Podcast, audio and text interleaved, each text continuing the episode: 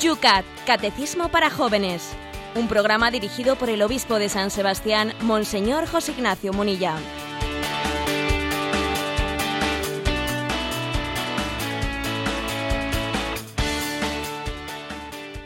Buenos días, queridos amigos de Radio María. Empezamos una jornada más en este espacio que de 8 a 9, si nos escuchas desde la península, te acompaña de lunes a viernes aquí en Sintonía Radio María. Un espacio que hoy comienza en San Sebastián, un día soleado. Vamos a ver si se mantiene durante toda la jornada con 14 grados. Buenos días, Yolanda, por Madrid. Muy buenos días, también soleado y 15 grados. Y nosotros queremos empezar esta jornada, José Ignacio, un día más también con buen ánimo. Buenos días. Buenos días, sí. Eh, queríamos hacer un comentario que no, que en un programa como el nuestro eh, no, no podemos pasar, o sea, que no debe de pasar desapercibido una aportación, pues muy importante que la Congregación para el Culto Divino ha realizado y es, bueno, pues mm, presentando, el Santo Padre le ha dado la bendición sobre la inclusión de la mención de San José, el esposo de María, en todas las plegarias eucarísticas, ¿eh? que antes estaba únicamente en la primera plegaria eucarística, y bueno, pues ha sido una de las contribuciones de esta congregación de, del culto que preside pues, un cardenal español, don Antonio Cañizares, haciendo que en toda la liturgia universal de la Iglesia la mención a San José después de María, de nuestra Madre, antes de los apóstoles, con Santa María, San José, su esposo, ha sido una, una inclusión, eh, un añadido que se ha hecho para que esté no únicamente en una plegaria, sino en todas las plegarias eucarísticas.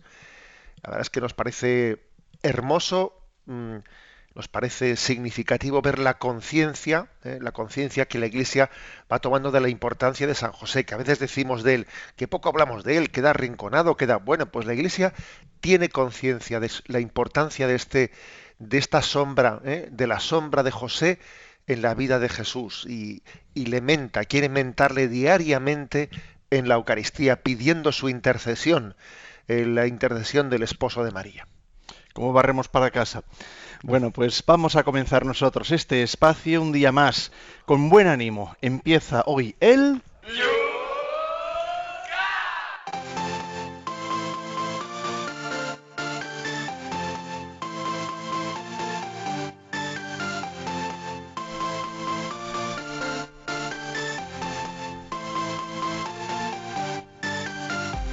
Comenzamos, como todos los días, con las preguntas que están ahí pendientes durante la jornada de ayer, con las cuales se inicia todos los días el programa.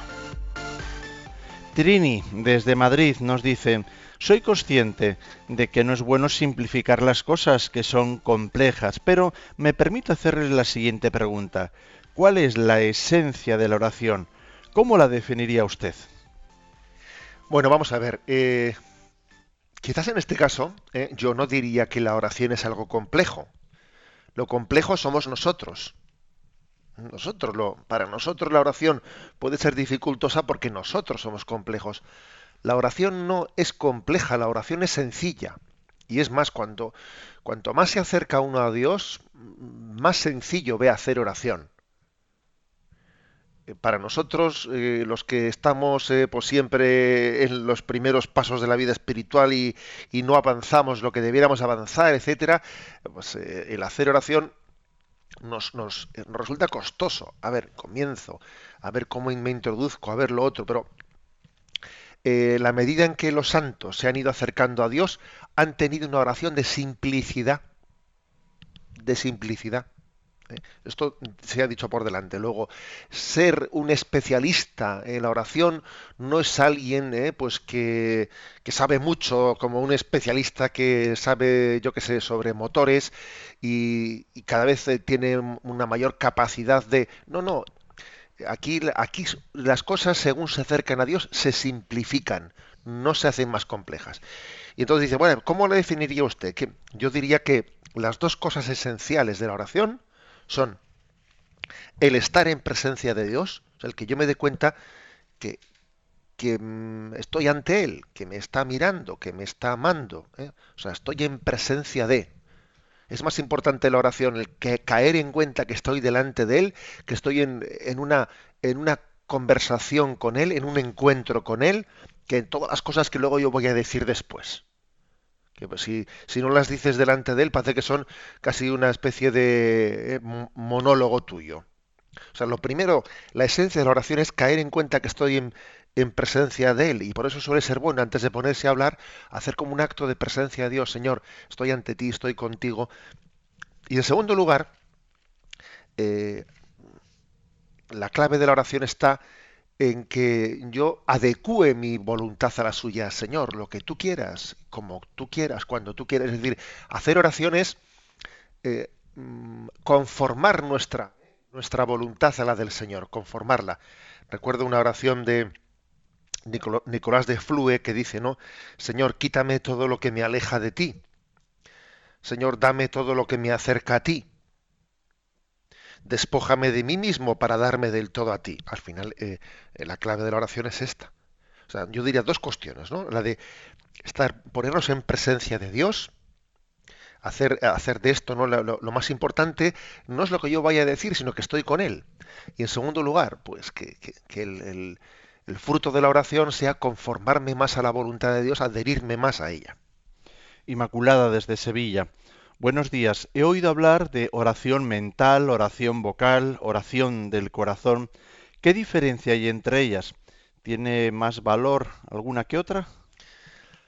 La verdad es que la Iglesia no dirá, ¿eh? o sea, no dirá, no, esta oración vale más que la otra. No, eso no lo va a decir la Iglesia. Eh, entre otras cosas, eh, porque sería, sería, sería equivocarse de que el método es, lo importante. Aquí lo importante no es el método, sino lo importante es el fin. Y el fin es el que hemos dicho antes, ¿no? Pues la unión con Dios, ponernos en su presencia y, y, conformarnos a su voluntad, ¿no? adherirnos plenamente a ella. Con lo cual, ¿eh? yo creo que uno de los errores suele ser darle demasiada importancia al método lo cual no quiere decir que no tenga, hay que, darle ninguna, porque sí que sí que parece que es lo lógico que alguien explore pues eh, una oración, cuando sobre todo cuando tenemos pobreza en nuestra oración, cuando nuestra oración no es intensa, oye, lo lógico es que uno intente explorar, voy a hacerla así, voy a hacerla de otra manera, a ver si, si mejoro mi oración, que soy consciente de que es muy, eh, pues muy limitada, ¿no? Bueno, pues entonces exploro, oye, exploro, intento, pues voy a leer un librito sobre la oración, voy a hacer lo otro. Pero digamos que la, diferencia entre oración mental, oración vocal, oración de corazón, bueno, eh, la oración vocal, el recitar una oración, no es algo contrapuesto a la mental, no, porque también yo, en la medida en que vocalizo una oración, me debe de estar ayudando, ¿no? A, a pensar en lo que, no sé, a adentrarme eh, a pensar en lo que estoy diciendo. Luego, la oración vocal y la oración mental no deberían de ser contrapuestas. Siempre es bueno también que la oración mental pues, se concluya con alguna oración vocal, siempre puede ser bueno. La oración de corazón está subrayando, está subrayando que así como la oración mental, pues parece que uno se está apoyando, sirviéndose especialmente de algunos pensamientos, ¿eh? en la oración de corazón se está especialmente eh, pues sirviendo de algunos afectos, algunos afectos a la manera de expresarse, pero también, también hacer una contraposición eh, radical entre mental y oración de corazón también es exagerado, porque un concepto me, me debe de llevar a un afecto, a un afecto. Y, y también detrás de todo afecto hay un concepto. O sea, lo digo porque, claro, es verdad que hay una oración, la oración mental subraya más el discurso, la oración del corazón subraya más el afecto, pero como digo, no hay que contraponerlas, ¿no? O sea, siempre podemos decir que detrás de todo, detrás de todo concepto se debe de derivar un afecto si está, eh, si estás bien expresado delante de Dios y viceversa. Continuamos en Sevilla. Desde allí, Maravillas nos dice, agradecería una explicación sobre el lema de la orden dominicana que dice Contemplata alis tradere. Ayer me lo salté, ¿eh? porque ayer en el, en el Yucat sí que se hablaba de esto. Es un lema de los dominicos, Contemplata alis tradere, que viene como, a decir, solo lo que has entendido y experimentado realmente en la oración es lo que debes transmitir o es lo que puedes transmitir. ¿eh? Contemplata alistrader, es decir, contemplad, contemplar para poder, ¿eh? para, eh, para poder realmente transmitir.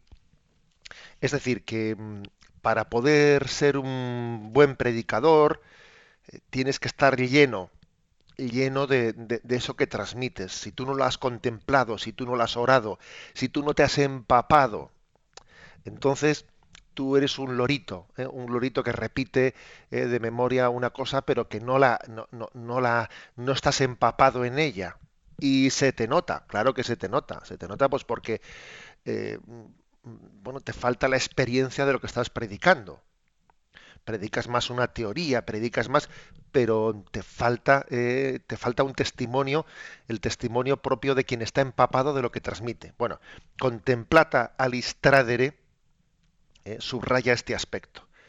Eh, la, mejor preparación, preparación de una predicación es la que tiene lugar pues contemplándole al Señor. Contemplar al Señor para luego poder predicar, ¿no? Para contemplar los misterios y contemplándolos uno se transforma y se puede convertir testigo, ¿eh? testigo de lo que ha contemplado delante de los demás. Mira lo que nos dice César Funes. Quien reza se salva, quien no reza se condena. Es una cita de San Alfonso María Ligorio. Animo a todos a leer sus obras, dice, y en especial el motivo por lo que dice esto en la obra titulada El gran medio de la oración. San Alfonso María Ligorio es uno de los santos más eh, prácticos que ha escrito así tratados de vida espiritual, en la verdadera devoción y libros que libros que han sido que son de los que han tenido más, más difusión y más tirada en la historia de la Iglesia. ¿eh? Tratado de la verdadera devoción, este que este, está también hablando César, el gran medio de la oración, también ha tenido una gran, eh, una gran difusión. Creo que los libros de San Alfonso María Ligorio, como lectura espiritual, ¿eh? pues yo aprovecho, aprovecho esta, esta ocasión para, pues para hacerles propaganda. A veces se pregunta, ¿qué libros que podía ser bueno que nos aconsejase para la lectura espiritual? A ver, si yo creo que, sin duda alguna, el mayor consejo que se me ocurre dar está en estos santos, ¿no? Que San, San Francisco de Sales, San Alfonso María Ligorio, eh, yo creo que son eh, pues auténticos maestros en la vida espiritual. ¿eh? Y fijaros con qué esta expresión, quien reza se salva, quien no reza se condena, es que a nosotros nos puede parecer muy fuerte.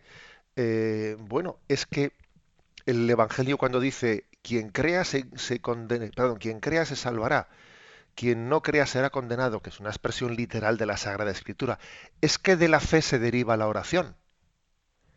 Quien crea y quien no crea, o sea, cuando el Evangelio habla con tanta fuerza de el abrirse a la fe, o el cerrarse a la fe como salvación o perdición del hombre, a ver, si es que mm, está, de alguna manera está implícito en el acto de fe eh, la oración. ¿eh? Digamos que la oración es a la fe lo que el respirar, el respirar es, es a nuestra vida. En Facebook, Giovanna nos dice, yo rezo todos los días, pero muchas veces mi actitud no es mm, no es que debiera ser, ya que me distraigo y me desanimo con facilidad. Agradecería algún consejo, nos pide, entre otras cosas. Bueno, vamos a ver esa, esa sensación que tiene Giovanna de que rezo, pero, pero vamos, con bastantes deficiencias. ¿eh? Pues que no se piense que sea sola. Que no se piense que sea sola. ¿no? yo creo que mucho, muchísimos tenemos esa, esa sensación de decir, rezo, pero que, cuánta, cuántas carencias tiene mi oración, etcétera, ¿no? En primer lugar, yo creo que lo que hay que hacer es tener en cuenta que, el enemigo, eh, me refiero lógicamente a Satanás y su estrategia siempre de sembrar, eh, de sembrar desesperanza, de apartarnos del camino del Señor, se suele querer servir de nuestras imperfecciones eh, pues para apartarnos de Dios, pues para sembrarnos desesperanza, total, si para lo que te sirve, fíjate, si, si es que yo no sé si has estado haciendo oración o qué es lo que has estado haciendo. O sea, existe como la tentación de, eh, como es obvio que lo que haces no lo estás haciendo bien. Pues por lo tanto, ¿para qué lo haces? ¿no? Y, también existe una especie de falta de, entre comillas, satisfacción del bien hecho, porque cuando una cosa está bien hecha, te sientes satisfecho, eso te da más, eh, más ánimos para, para, continuar haciéndolo. Bueno, eh, pero claro, todo eso, esa manera de proceder o de pensar es demasiado egocéntrica, ¿no? Si algo, no sé, si entiendo que lo he hecho bien, me animo y tengo más fuerza para la perseverancia. Si, soy consciente de que lo he hecho de una manera muy imperfecta, me desanimo y tiendo a dejarlo. Eso es una manera de proceder, pues muy egocéntrica, en la que casi eres tú mismo la medida de la oración. Hay otra manera de ver las cosas, ¿no? Que es la de la fe, que es la de decir, a ver, si Sí, precisamente porque mi oración es tan deficiente y porque mm, estoy necesitado de Dios, pues, pues necesito más de la oración. Si, si yo ya hubiese llegado a alcanzar ¿no? pues esa unión con Dios, pues en teoría la necesitaría menos, pero es que como estoy más lejos la necesito más. O sea, no hagamos una, una un juicio, una valoración egocéntrica de las cosas, el que si yo me siento bien continúo, si no me siento bien lo dejo. Parece que tú, ¿eh? tu valoración es, es, la medida de todas las cosas. Es que yo necesito de Dios. ¿eh? Y cuanto más deficiente sea mi oración, más necesito de Él. Luego, eso es lo primero, ¿no? Perseverancia, perseverancia y no, y no ser tentado no ser tentado de falta de perseverancia, o sea, o, de dejar las cosas a medias, ¿no? Y convertir nuestras distracciones, convertirlas en un acto de humildad, decir, Señor, mira, que mm, sabes lo que me cuesta estar en la oración, sabes lo que pues, pues, pues la, dificultad que tengo de hacer oración profunda contigo, sabes ahora mismo, fíjate dónde estaba pensando, Señor, si me había ido con la cabeza a no sé qué sitio, o sea, convertir nuestra debilidad y nuestras distracciones en una ocasión de hacer un acto de presencia de Dios y de estar con Él. Seguimos en Facebook, Giovanna. Me interesaría saber si uno pudiera, puede rezarle a las almas del purgatorio, a los ángeles de la guarda, sin dejar de lado al Señor y a la Virgen María. Eh, sí, nosotros, nuestra oración obviamente está eh, dirigida, eh, dirigida, toda oración en última instancia está dirigida a Dios.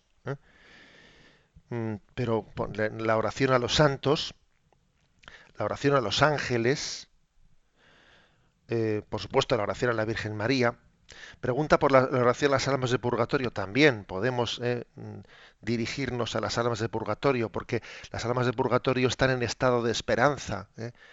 El estado de purificación del purgatorio es un estado de plena esperanza, porque de él, de él, mm, pues se sale eh, se concluye ese estado, exclusivamente se concluye la contemplación de Dios en el cielo.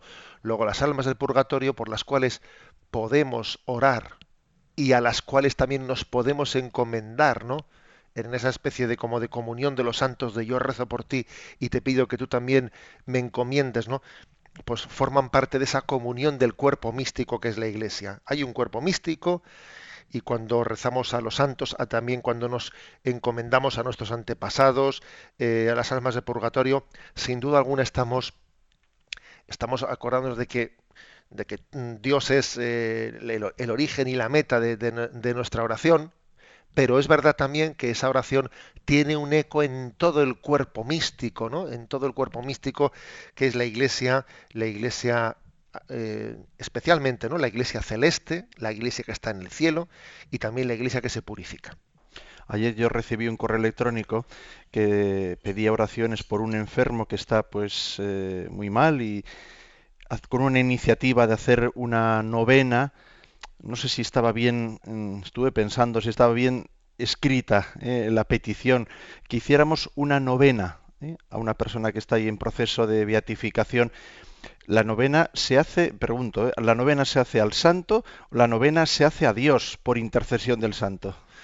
Bueno, yo creo que a mí me parece que popularmente solemos decir novena a San Ignacio. ¿eh? O sea, yo creo que otra cosa es que novena a tal a tal eh, a tal persona, eh, a tal a tal beato o un venerable o alguien popularmente hablando decimos que la novena es dirigida a él, pero obviamente se le, se le elige como intercesor, ¿no? Para dirigir nuestra súplica a Dios.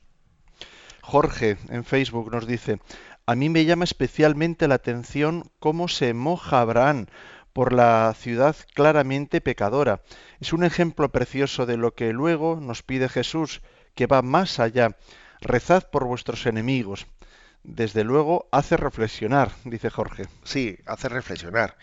Y si solo hay 20 justos y si solo hay 10, o sea, es que parece que es como un regateo, ¿no? El de es decir, está empeñado en, que Sodoma y Gomorra pues se salven, ¿eh? o sea, no da por perdidas, ¿no? Esas almas. Y si hay, y si hay 30 justos, y si hay 20 justos, Dios salvará, eh, salvará de la destrucción. Es como una lección, ¿eh? es como una lección de que no demos las almas por perdidas, ¿no? Esto me recuerda, me recuerda un pasaje que creo que lo comenté aquí en antena.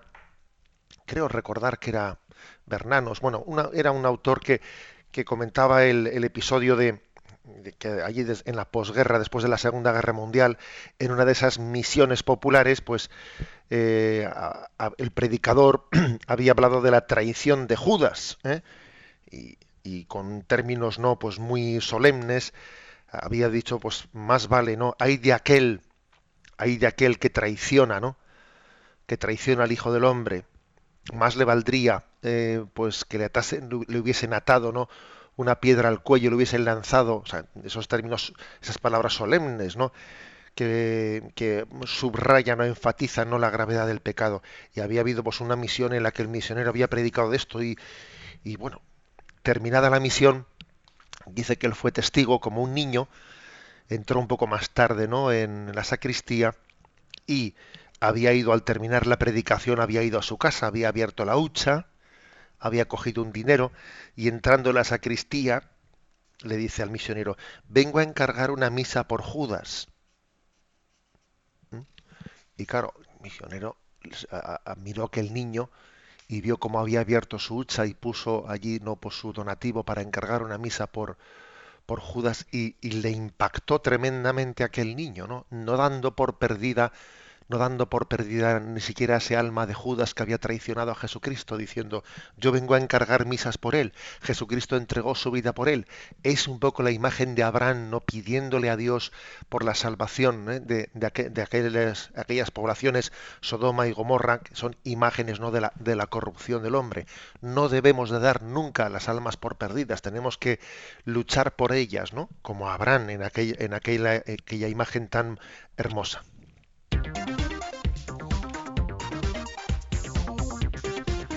8 y 23 minutos, 7 y 23 minutos, estamos en Radio María en el Yucat. Comenzamos con el primer punto del programa de hoy, 473. Continuamos en la parte de la oración del Yucat y dice, ¿qué importancia tienen los salmos para nuestra oración? Los salmos son, junto al Padre Nuestro, el mayor tesoro de la, oración, de la Iglesia. En ellos se canta de modo incesante la alabanza de Dios. En el Antiguo Testamento tenemos 150 salmos. Son una colección que se remonta en parte a varios milenios de cantos y oraciones que se rezan aún hoy en la comunidad eclesial, en la llamada liturgia de las horas. Los salmos son de los textos más hermosos de la literatura universal y conmueven también inmediatamente a los hombres modernos por su fuerza espiritual. Bueno, em, así como en el Nuevo Testamento, el Padre Nuestro pues es, eh, em, es la clave, ¿no? La, la gran enseñanza de cómo hacer oración, es la respuesta que Jesucristo dio. Maestro, ¿cómo podemos orar? Cuando oréis, hacedlo de esta manera. Bueno, pues en el Antiguo Testamento también tenemos, digamos, otro, otro momento cumbre, que es eh, el libro de los Salmos. El libro de los Salmos, que son 150 salmos, que es verdad que entre no, han sido escritos los 150 de, de, seguido, desde luego, son una colección de salmos que han sido escritos en circunstancias históricas muy distintas, pero que luego todos ellos son recogidos y son una pieza maestra, ¿no? maravillosa de cómo orar. Algunos salmos han sido escritos en el momento de la angustia, el momento de la prueba, cuando Israel estaba, eh, estaba en el exilio. Otros salmos han sido escritos en el, en el momento en el que uno percibe la consolación de Dios. Y entonces, o ante la maravilla de la creación, lo expresan, ¿no? Hay salmos en los que se, se, se reza, parece que son adecuadísimos, pues para poder rezar en el momento de angustia, en momento de oscuridad, en el que no veo nada, no veo nada. Y hay salmos que están escritos desde la oscuridad. Hay salmos, eh, la verdad es que la, la gran lección del, libro de los Salmos es entender que la oración es existencial. ¿Mm? Eh, eh, la oración es como la respiración del alma. Y lógicamente el alma, pues dependiendo de cómo esté, respira de manera distinta. Respira acompasadamente, desacompasadamente. Eh, o sea, la oración es la respiración del alma. Y los salmos nos enseñan a orar. Los salmos tienen la capacidad de, adentrarnos en, el corazón de Dios desde la verdad de nuestra vida. Uno puede tener el riesgo de, que la oración sea demasiado teórica. Ahora me toca rezar. Es como si dejase aparcada su vida, deja aparcada sus circunstancias y se pone a rezar, pues, a ver, ¿qué me toca rezar hoy? ¿Mm? No. Y los salmos es como una lección de cómo llevar, cómo llevar la vida a la oración o dicho de otra manera, cómo llevarle a Dios a tu vida. ¿Mm? Bueno, eh, yo diría que mm, la, la, oración de los salmos, eh, para entender bien los salmos, eh, suelen, suele distinguir tres niveles. ¿no? Uno es el nivel histórico en el que un salmo fue escrito. Este salmo fue escrito después de que, pues cuando David eh, se arrepintió del pecado que había cometido tan grave de matar a Urias. y entonces ese es el momento histórico, ¿no? Misericordia, Dios mío, por tu bondad, por tu inmensa compasión, borra mi culpa. Es el momento en el que, en el que la Iglesia lo, eh, mejor dicho, en el que fue escrito el Salmo. Luego también hay otro, otro momento clave, ¿eh? y es el momento más importante es en el que lo rezó Jesucristo. Cuando un salmo es rezado por Jesucristo, ese salmo está alcanzando eh, su sentido pleno. El sentido culminante de un salmo es cuando Jesús lo rezó. Y por ejemplo, él dijo eh, él dijo en la, en la cruz, en el Calvario, Dios mío, Dios mío, ¿por qué me has abandonado? Y ese salmo, rezado por Jesucristo, alcanza su sentido superior. Mm, y alguno puede decir, bueno, ¿y qué sentido tiene el de misericordia, Dios mío, por tu bondad, por tu inmensa compasión, borra mi culpa, rezado por Jesucristo? Si resulta que Jesucristo él no tenía pecados, si él era el santo de Dios. Bueno, Jesús asume sobre, eh, sobre sí el pecado de la humanidad y, Jesús pide al Padre perdón por todos los pecados de sus hermanos. Entonces, el primer nivel del Salmo es el nivel en el que fue compuesto por el autor primero que lo escribió, ¿eh? siglos antes de Jesucristo.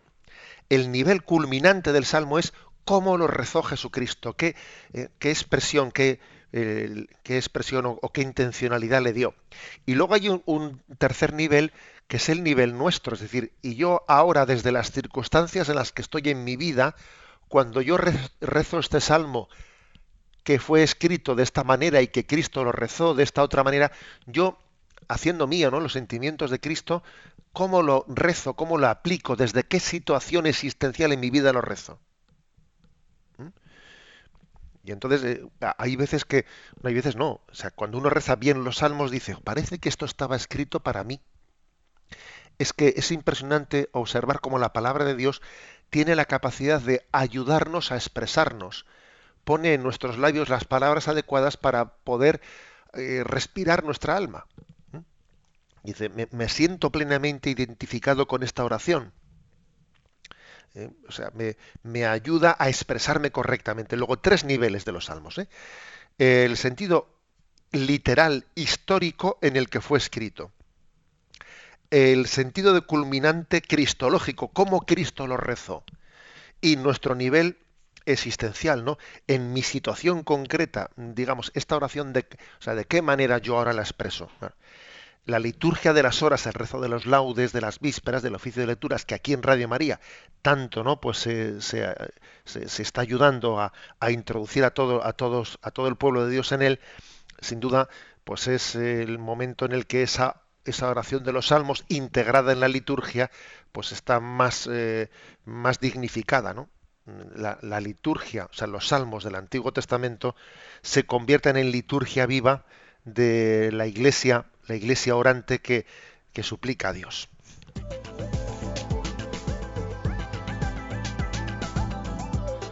Son las 8 y 31 minutos, 7 y 31 minutos en las Islas Canarias. Tiempo para la participación de nuestros oyentes en este programa del Yucat. Lo podéis hacer a través de los canales habituales. En Twitter no hay más que citar arroba obispo munilla en Facebook, en la página donde están planteadas las cuatro preguntas del programa de hoy, pues debajo de la que acabamos ahora mismo de explicar. También lo podéis hacer enviando un correo a yucat@radiomaria.es y por supuesto, el teléfono que también atiende Yoli. Para participar en directo 91 153 8550 91 153 8550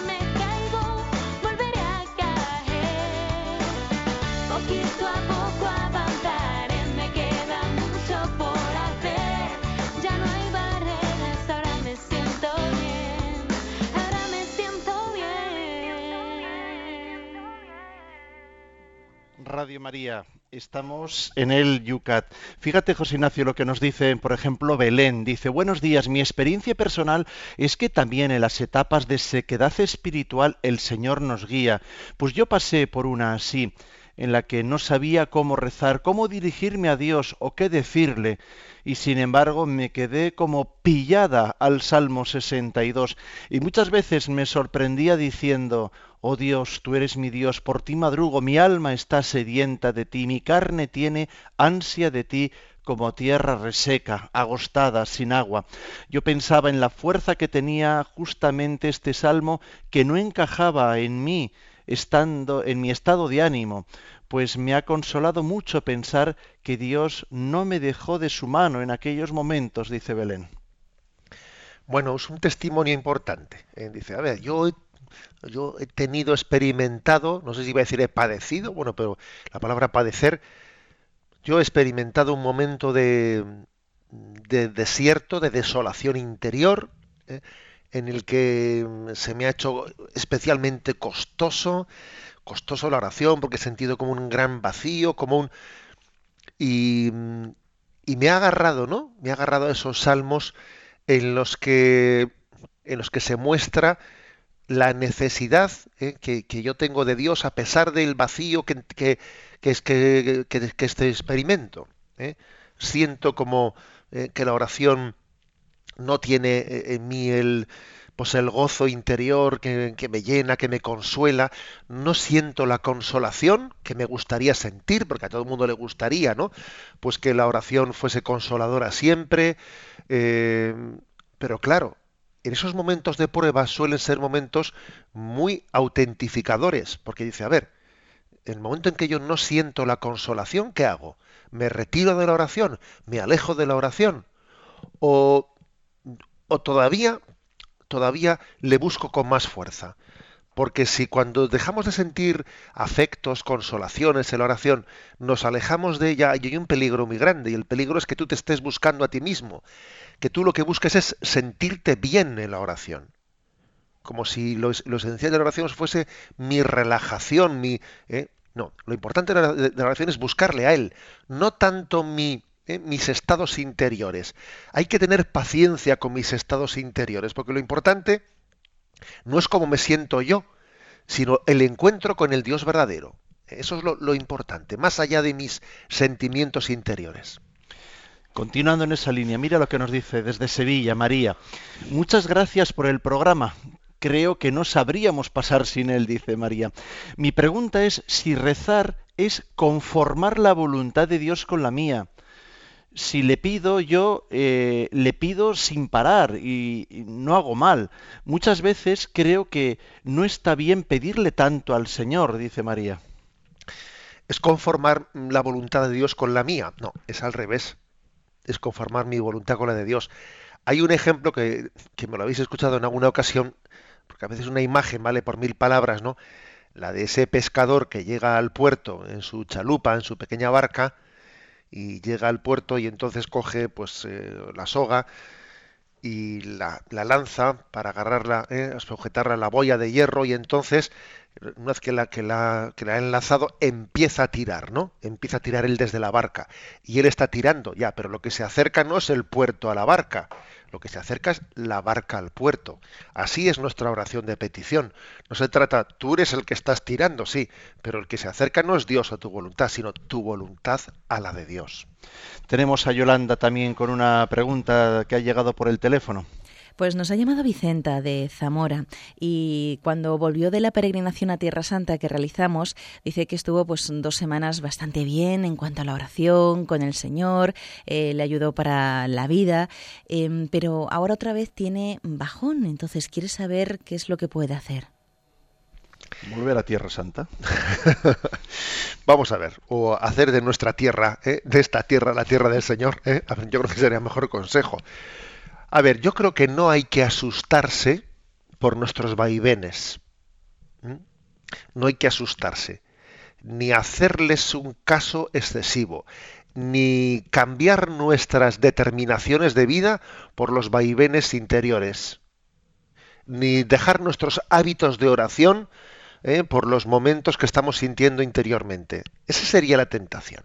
La tentación sería que yo esté adaptando, que yo esté haciendo o dejando de hacer oración dependiendo de cómo me estoy sintiendo en ella. No, tenemos que ser constantes, perseverantes, ¿eh? sabiendo que mm, pues el hecho de que haya momentos de consolación, de desolación, puede formar parte, bueno, no puede, sino forma parte con toda seguridad de una providencia de Dios en la que nos purifica en la que nos purifica, Dios a veces se muestra, otras veces parece que se esconde, pero no importa, porque el caso es que Él está, siempre está presente. ¿eh? Luego, que demos un voto de confianza a, esa pedagogía de Dios, que, Él sabe, ¿no? Pues cuando se muestra, cuando se oculta, eh, tengo días más inspirados, menos inspirados, no, no importa. ¿eh? Yo creo que la clave está en nuestro compromiso con la perseverancia.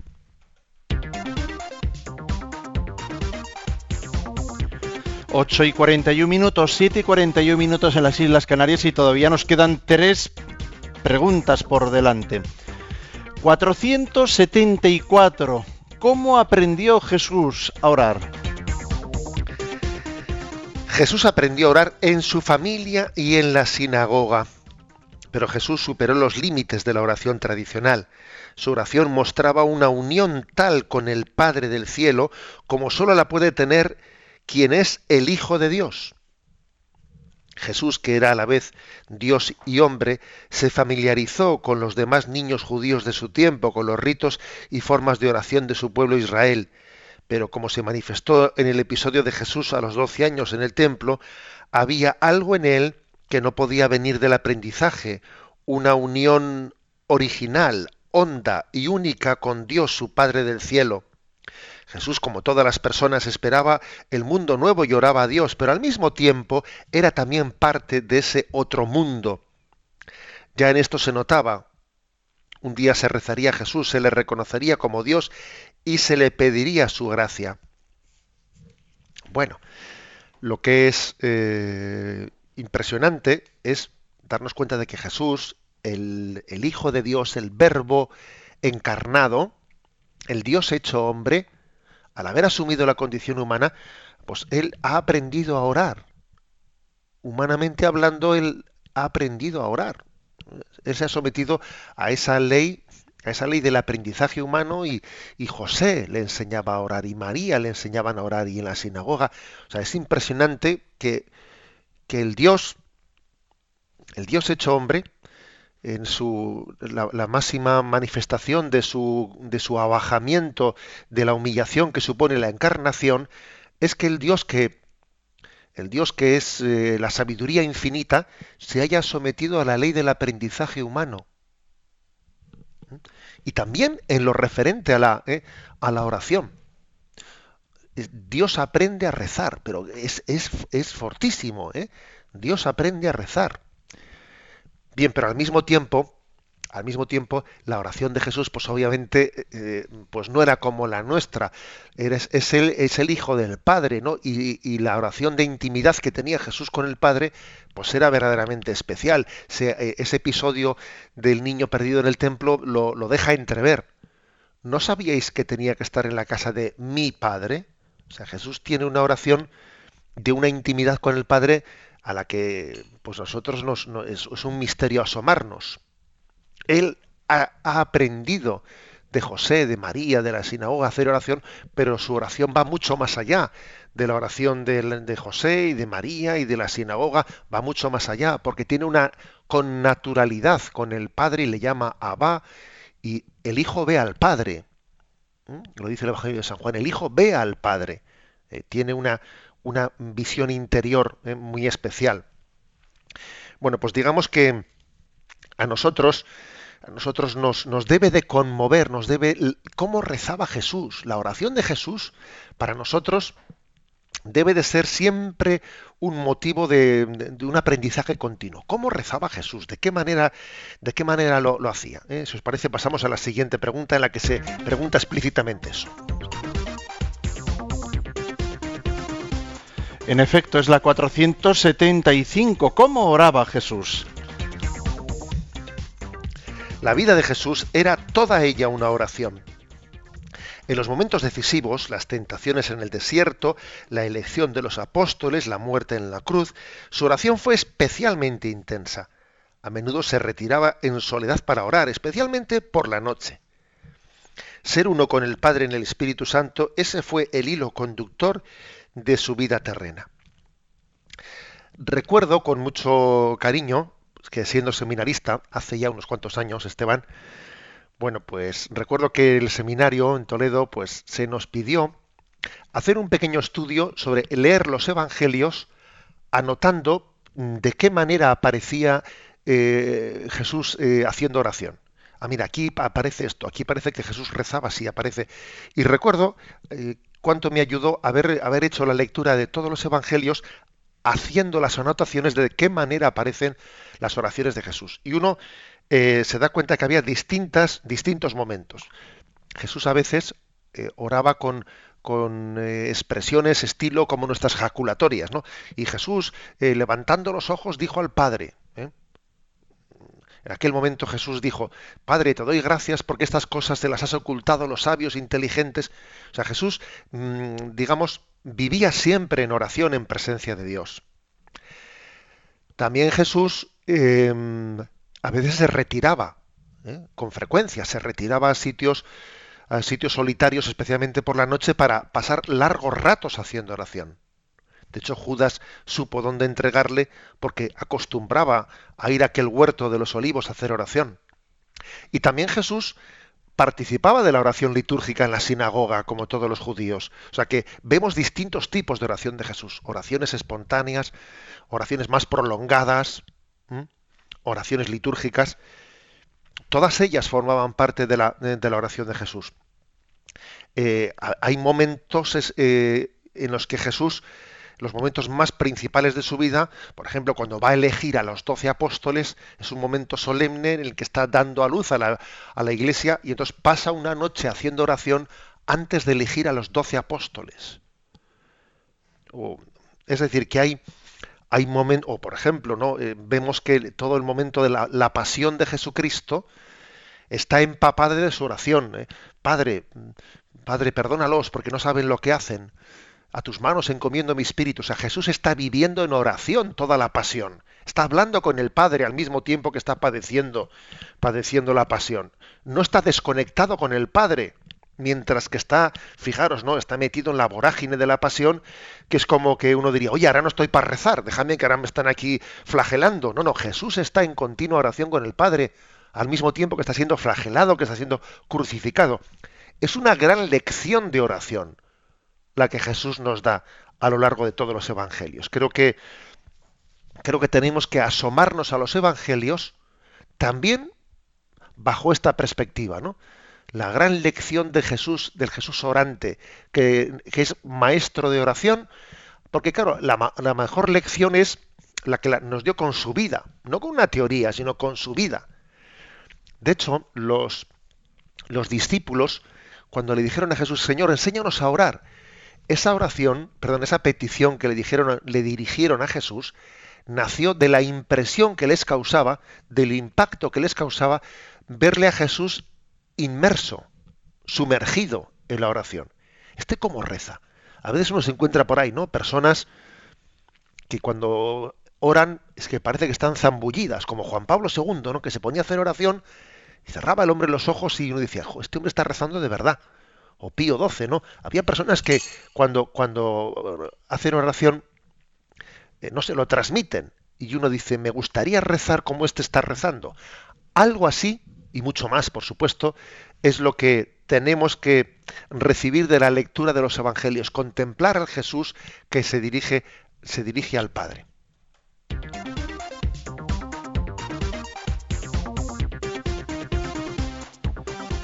8 y 49 minutos, 7 y 49 las Islas Canarias. Último punto del programa de hoy, 476 del Yucat.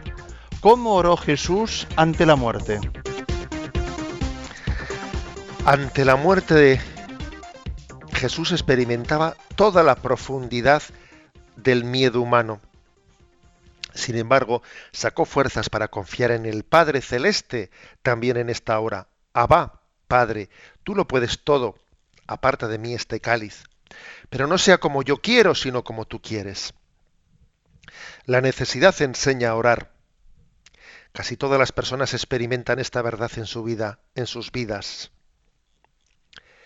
Como oró Jesús, perdón, ¿cómo oró Jesús cuando experimentó la amenaza de la muerte?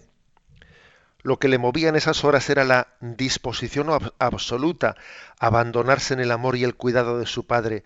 No obstante, Jesús pronunció la más impenetrable de las oraciones, que tomó de las oraciones judías de los moribundos. Dios mío, Dios mío, ¿por qué me has abandonado? Toda desesperación, toda queja, todo lamento de los hombres de todos los tiempos y el deseo de encontrar la mano auxiliadora de Dios se contienen en esta palabra del crucificado. Todas las palabras, Padre, a tus manos encomiendo mi espíritu. Perdón, tras la palabra Padre, a tus manos encomiendo mi espíritu, exhaló su espíritu. En ellas resuena la confianza sin límites en el Padre, que tiene poder para superar la muerte. De este modo, la oración de Jesús anticipa en el centro de su pasión la victoria pascual de su resurrección.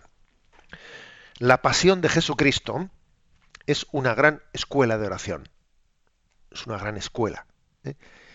Y, el, y, el, mismo que dice, Dios mío, Dios mío, ¿por qué me has abandonado? Dice, todo está cumplido. ¿eh? Padre, a tus manos encomiendo mi espíritu y se abandona a él.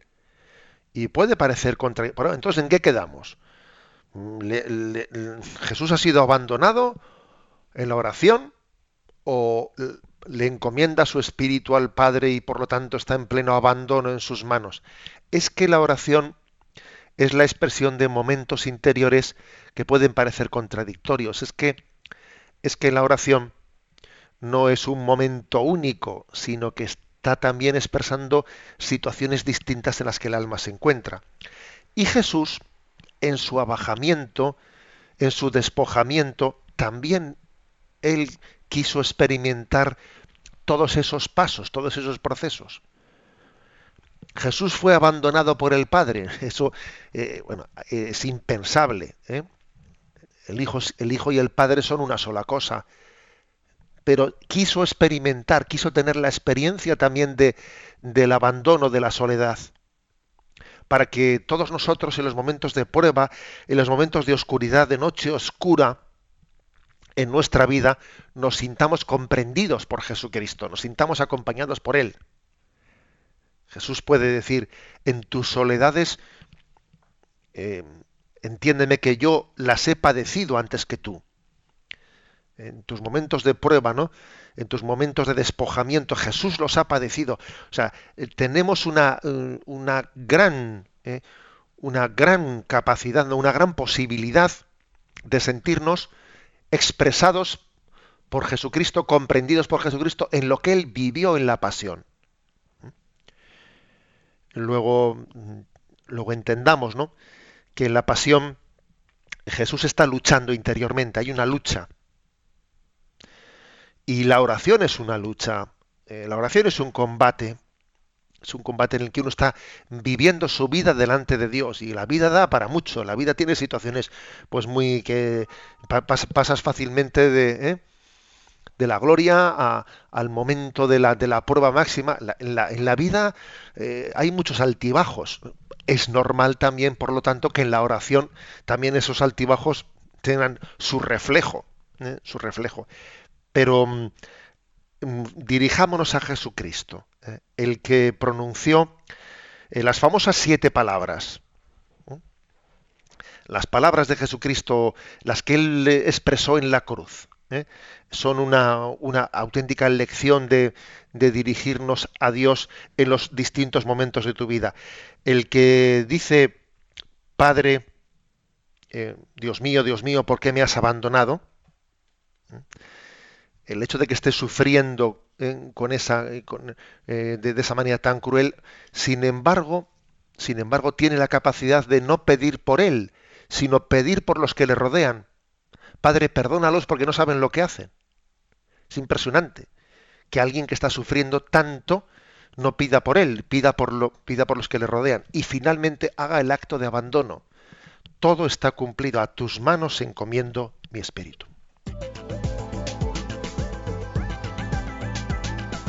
8 y 55, 7 y 55, recta final de nuestro programa para la intervención, participación de nuestros oyentes.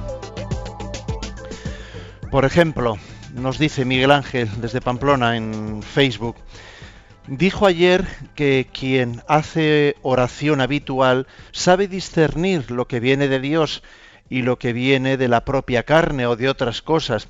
Yo hago oración muy habitual y ante Jesús Eucaristía y no tengo ni idea de saber qué viene de Dios. A veces pensando que algo venía de Dios me he equivocado. No es tan sencillo discernir. ¿Qué decir en estos casos?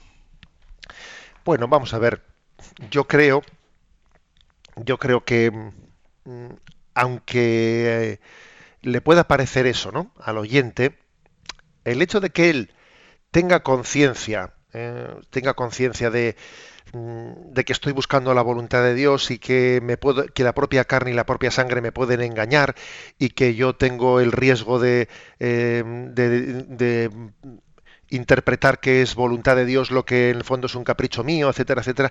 Eso, eso eh, ya es un, ya es una conciencia muy grande que le ha dado la oración. Luego la oración le ha servido mucho para discernir porque si no hubiese tenido esa vida de oración, pues se hubiese equivocado con mucha facilidad sin caer en cuenta de que, de que se puede estar equivocando. Esta especie de inseguridad que, eh, que, él dice que experimenta, ¿no? Yo sé que me puedo meter goles en propia meta y, y me puede costar, bueno, por lo menos esa conciencia de poder ser, eh, de equivocarse, viene de que hace oración y al hacer oración sabe que tiene que buscar la voluntad de Dios y no confundirla con su carne y con su sangre. Luego, claro, yo quizás cuando expresé eso de que la, oración no, nos permita, nos, eh, nos, clarifica el discernimiento, por lo menos, por lo menos en negativo. Y luego ojalá sea en positivo. O sea, en negativo quiere decir para que no te confundas fácilmente eh, y no te fíes de que lo que a ti te parece eh, vaya a coincidir con la voluntad de Dios, por lo menos en negativo. Y creo que también con perseverancia en positivo. El Señor te termina iluminándonos. Este es mi camino. No tenemos tiempo para más, pero tenemos que apuntar los puntos del Yucat para la próxima edición, que ya será el lunes. 477, ¿qué significa aprender de Jesús cómo orar? 478, ¿por qué podemos confiar en que nuestra oración será escuchada por Dios? 479. ¿Cómo podemos aprender del, modo de orar de la Virgen María? ¿Qué dice el Ave María? ¿Eh? Una introducción a la oración del Ave María. Estos cuatro puntos para el lunes. Y no nos podemos ir sin la bendición. La bendición de Dios Todopoderoso, Padre, Hijo y Espíritu Santo descienda sobre vosotros. Alabado sea Jesucristo.